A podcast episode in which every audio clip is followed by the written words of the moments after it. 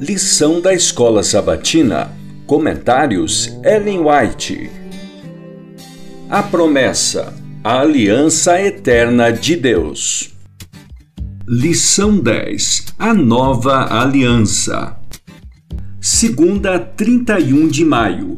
Obra no coração porque esta é a aliança que farei com a casa de Israel. Depois daqueles dias, diz o Senhor, imprimirei as minhas leis na mente deles e as escreverei sobre o seu coração, e eu serei o seu Deus e eles serão o meu povo. Hebreus 8:10. As bênçãos do novo concerto baseiam-se puramente na misericórdia exercida no perdão das injustiças e pecados. O Senhor especifica: Farei isso e aquilo a todos os que se volverem para mim, abandonando o mal e escolhendo o bem.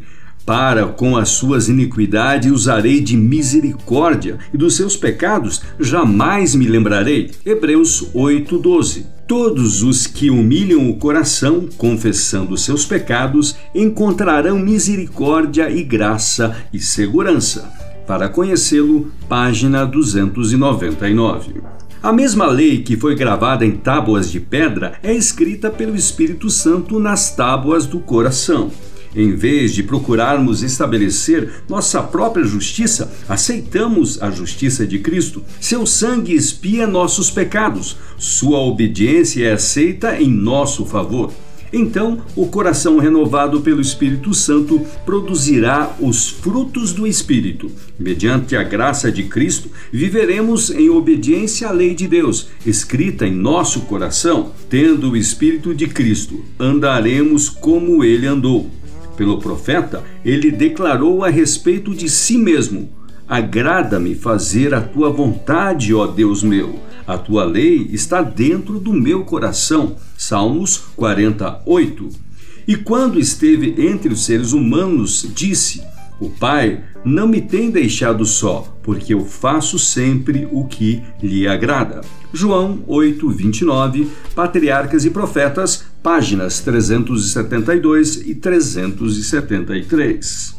A aprovação de Deus é concedida a um povo em cujo coração está escrita sua lei. São um com Deus, mas os judeus haviam se separado dele em razão de seus pecados, estavam sofrendo sob seus juízos.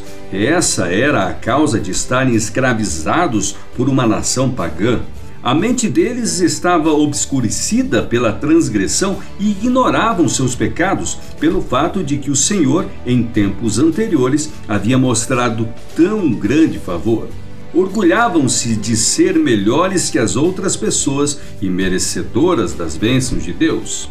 Essas coisas foram escritas como advertência para nós sobre quem tem chegado o fim dos tempos. 1 Coríntios 10, 11. Quantas vezes interpretamos mal as bênçãos de Deus e nos orgulhamos de ser favorecidos por alguma bondade que haja em nós? Assim, Deus não pode fazer por nós aquilo que deseja. Suas dádivas são usadas por nós para aumentar nossa satisfação pessoal e endurecer o coração em incredulidade e pecado. O desejado de todas as nações, página 106.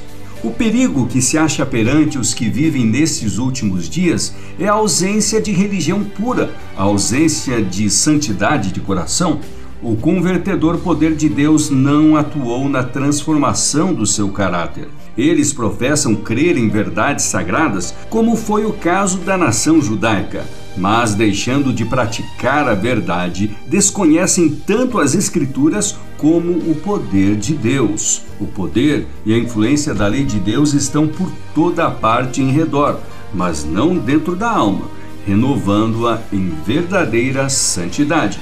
Este Dia com Deus, página 144.